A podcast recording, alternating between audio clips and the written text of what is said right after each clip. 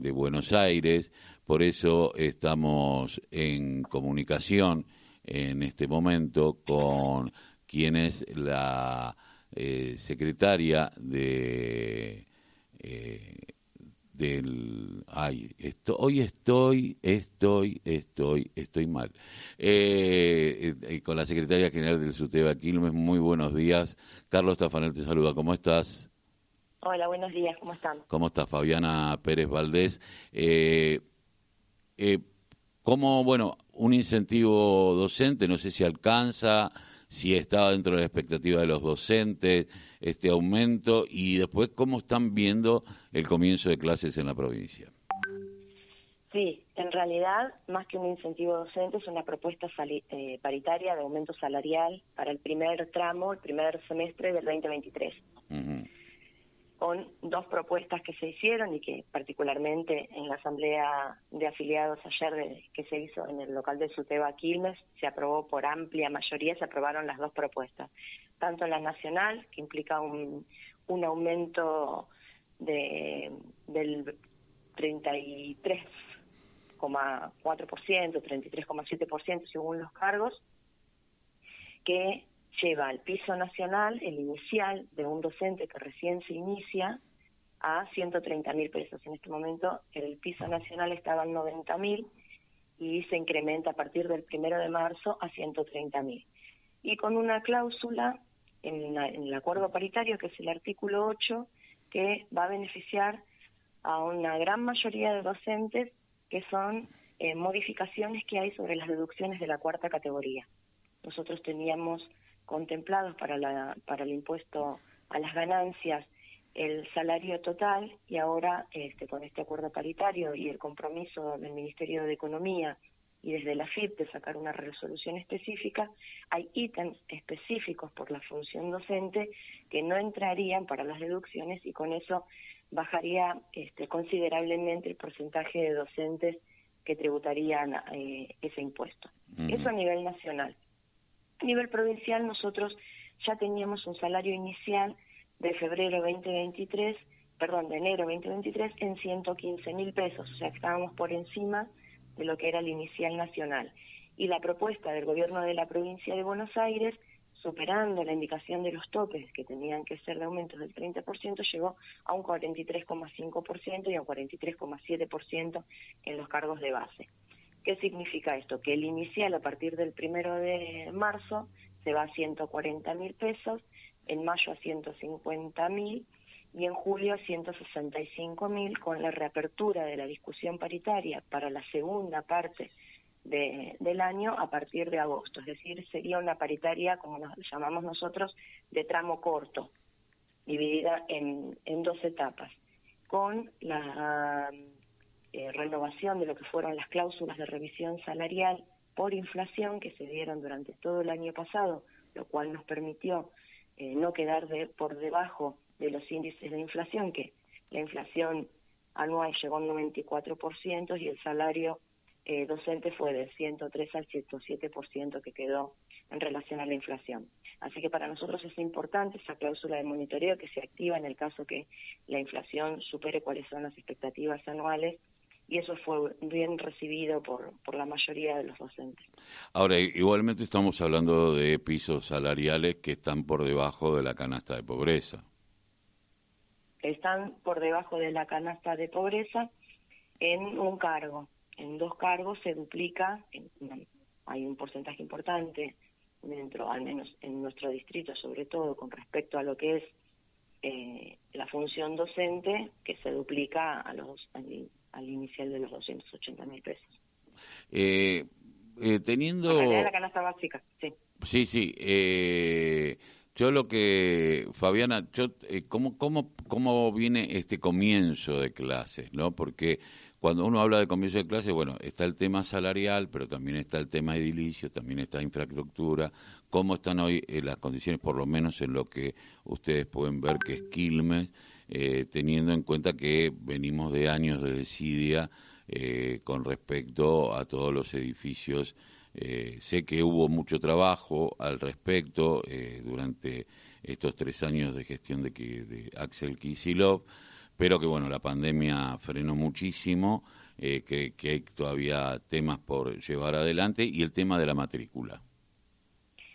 Mira, por partes. Con respecto al tema de infraestructura, este, durante el verano siguieron trabajando en bastantes de obras, había 40 obras, alrededor de 40 o 45 obras del Consejo Escolar y otro tanto del que tiene el municipio, porque están divididas en cuál de los dos organismos toma, porque es por un tema presupuestario, si, si van a Consejo Escolar o si son obras de la provincia a través del municipio. Algunas están sobre la finalización, lo cual permitiría que el primero de marzo inicien este, normalmente las clases. Otras están eh, que van a empezar eh, rotando muy pocas, sobre todo son las escuelas que están en reemplazo de aulas o en la edificación de nuevas aulas o en el reemplazo de los sanitarios. La mayoría fueron obras importantes porque es como vos decís, hace muchos años que, no había una inversión en infraestructura escolar importante y lo que siempre reclamamos históricamente desde las organizaciones sindicales, que más allá de las obras de infraestructura, después poder tener el mantenimiento anual, que es lo que previene eh, futuras complicaciones en infraestructura. Eso hasta el año pasado eh, estuvo en funcionamiento, dependía de, la municipalidad y se hacían lo que se llama mantenimiento, arreglos menores, destape de de cielos rasos, cañerías, eh, limpiezas eh, más profundas o, desmalezado y demás. Así que en general, salvo alguna situación muy puntual que hay que ver el, el martes si, si se finaliza o no se finaliza la obra, las escuelas del, del distrito de Quilmes en general están en condiciones de comenzar el ciclo lectivo, lo cual no significa que no, se, no sigan en obras, pero bueno, para eso hay todo un procedimiento de escuela en obra, como se lo llama, para que las escuelas estén tengan el, la empalizada correspondiente, la separación de espacios de trabajo, el cuidado de los espacios de trabajo de las empresas con respecto a la circulación de estudiantes y, y de personal docente y auxiliar. Pero la verdad que son muchas las obras, se hicieron muchas obras y se están todavía haciendo muchas obras que tienen que ver con este, el gas. Nosotros el año pasado tuvimos un conflicto muy grande porque muchas escuelas del distrito no tenían garantizada la calefacción cuando empezó el frío y la verdad que en eso se estuvo trabajando bastante. Y en los reemplazos, que es lo más importante para nosotros, en las construcciones de aulas y en los reemplazos de, de los sanitarios.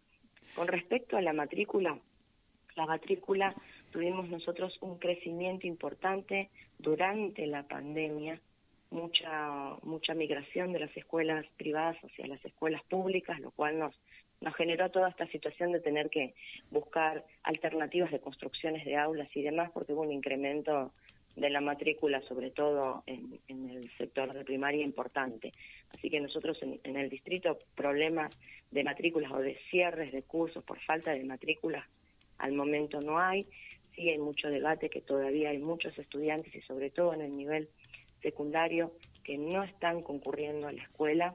Eso es una tarea que tenemos que tomar firmemente desde todos los sectores que estamos involucrados en la educación, tanto los sectores que tienen responsabilidades de las políticas públicas, el Estado provincial y el Estado municipal, como las organizaciones sindicales, los las instituciones educativas y es recuperar la matrícula, generar las condiciones para que nuestros pibes y nuestras pibas puedan estar en la escuela y estudiando.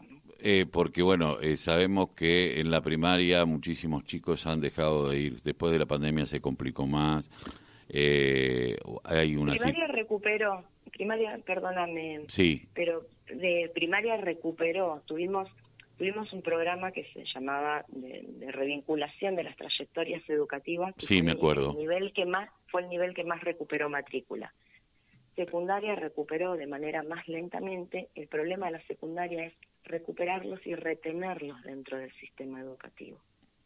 Porque a veces nos damos estas políticas de recuperación, pero después ser, em, es difícil sostener la permanencia hasta el egreso de esos estudiantes que ahí creo que tenemos que dar debates profundos con respecto a las reformas curriculares, a las reformas de los eh, de los regímenes académicos. Eh, creo que tenemos que empezar a, a, pensar seriamente el sistema educativo porque la escuela pública en general ha entrado en una crisis muy grande y me parece que, que tenemos que, que volver a refundar con todas las características que hoy tiene eh, la educación, eh, que no son las mismas de cuando se, se sancionó la ley 1420, que no es el mismo perfil de estudiante, que no es el mismo perfil del trabajador docente y me parece que tenemos que dar serios debates con respecto a las reformas educativas, sobre todo para el nivel inicial lo vino dando, es una reforma del diseño curricular muy importante que se empieza a implementar ahora a partir del primero de marzo. Eh, ahí está en discusión el régimen académico de secundaria, bueno, ustedes habrán eh, sabido el, el, debate que se abrió con respecto a, lo que es las calificaciones y el sistema de promoción que se, se proponía o que se intentaba empezar a discutir. Hubo reformas en algunos eh, en algunas carreras de los profesorados y hoy se presenta el nuevo diseño para la educación de adultos. Bien, eh, ¿y este nuevo diseño cuándo será aprobado? No se sabe. ¿Cuál nuevo diseño? El de adultos ya fue aprobado. Ya está aprobado, o sea que... El de educación de adultos, el de educación de adultos. Hoy se hace la presentación formal. Eh, uno de los temas que vos sabés que ayer lo estábamos charlando justamente que tenía que ver con las guarderías en las escuelas donde o en los fines o en los de adultos donde hay muchos padres que no pueden por una cuestión económica de dejar al niño o la niña en algún lugar que alguien los cuide. Eh, eh, se está pues, sabemos que estamos eh, recién recuperando aulas, pero el, el, el, tema de la guardería, ¿en algún momento se charla esto? ¿Qué, qué, qué avanzado está? ¿Si está en discusión? Mira, nosotros acá tenemos en este momento dos escuelas que funcionan, escuelas secundarias, ¿sí? Eh, donde funcionan, no se llama guardería, es el jardín maternal, donde este, las estudiantes pueden concurrir con sus hijas o hijos o con los hermanos menores, porque muchas veces lo que nos pasa es que las adolescentes dejan de concurrir a la escuela porque tienen que hacerse cargo del cuidado de sus hermanitos. Eh, esa es una propuesta que, que fue avanzando, que la verdad que el primer distrito donde hubo una escuela, un jardín maternal, una sala maternal dentro de una escuela secundaria fue la experiencia de media 3 y de secundaria 3, perdón, porque ahora no es más media 3 y la verdad que fue muy positiva y la última sala eh, maternal que se inauguró, se inauguró el año pasado en la secundaria 16. Bien y lo que se está pensando, por supuesto, que tienen que ser espacios de cuidado y sobre todo espacios que garanticen la continuidad. Hay una, una eh, articulación importante también con lo que son eh, la implementación de las políticas socioeducativas a través de los centros de integración comunitaria. Y creo que desde esos espacios para quienes ya han dejado la escuela secundaria y tienen esta situación la posibilidad de continuar en fines este, sus estudios, hacer la, terminalidad de, del nivel, eh, es muy importante poder articular con, con los centros eh, con los centros comunitarios donde están funcionando ya varias de, de las comisiones y además de las actividades que hay para los estudiantes fuera del horario escolar y demás. Fabiana, te agradezco mucho haber pasado por la voz, el grito que les calla el silencio y habernos dado un paneo general de lo que está sucediendo hoy en la educación, por lo menos en el distrito de Quilmes, que no creo que sea muy diferente a otros distritos del conurbano bonaerense, según eh, uno puede entender, ¿no? En algunos lugares habrá más de esto y otro poco de lo otro, pero bueno, y el tema salarial, evidentemente, bueno, hay que seguir eh, peleando porque dentro de seis meses muy probablemente tengan que volver a, sentarse a charlar paritarias y todas estas cuestiones porque bueno sabemos que el sueldo del docente es uno de los más bajos eh, y está ha sido pauperizado eh, la recuperación de ese 20% todavía estamos eh, se está en recuperación para valga la redundancia porque bueno si hay aumentos pero el 20% ese todavía no no forma parte del salario. la, inflación el, el nivel inflacionario no nos permite hoy tener la recuperación salarial de la que estás hablando la consolidación del salario. Hemos venido como paliando las situaciones que, que se fueron dando para no quedar por debajo de la inflación, pero es muy real lo que planteás, es una, una cuestión para seguir peleando, discutiendo, lo que sí reconocemos es la voluntad política de que se haya este, se hayan hecho propuestas por encima por ahí de lo que tenía planteado el propio gobierno con respecto a cuántos tenían que ser los porcentajes de, de, aumento. Y una sola cosa, si me permitís, sí, que generó algunas confusiones. La ministra Cunha de la Ciudad de Buenos Aires, cuando dio a conocer la propuesta salarial para la Cava, dijo que era el aumento de un 60%, pero el 60% en Cava es anualizado, no es un 60% mensual. Y los ejemplos de los 200 y pico de miles de pesos son del cargo de jornada completa. Y acá nosotros íbamos a plantear la misma situación, nuestro cargo inicial en jornada completa doble cargo, arrancan 280 mil pesos. Lo aclaro porque muchas veces en los medios queda la idea sino de que el salario de Cava está por encima del salario de los trabajadores de la provincia de Buenos Aires y la verdad que en estos momentos esa no es la condición. En la ciudad más rica del país. Exactamente. Bien, te, agradezco mucho, Fabiana. Te mando un abrazo y gracias por haber pasado por la voz, el grito que le calle el silencio en la radio de la Unión Nacional de Club de Barrio y en la 93.9 FM Web. Un abrazo. Muchas gracias a ustedes. Abrazo grande. Hasta luego. Fabiana Pérez Valdés, titular del SUTEBA Quilmes, aquí en la mañana de La Voz.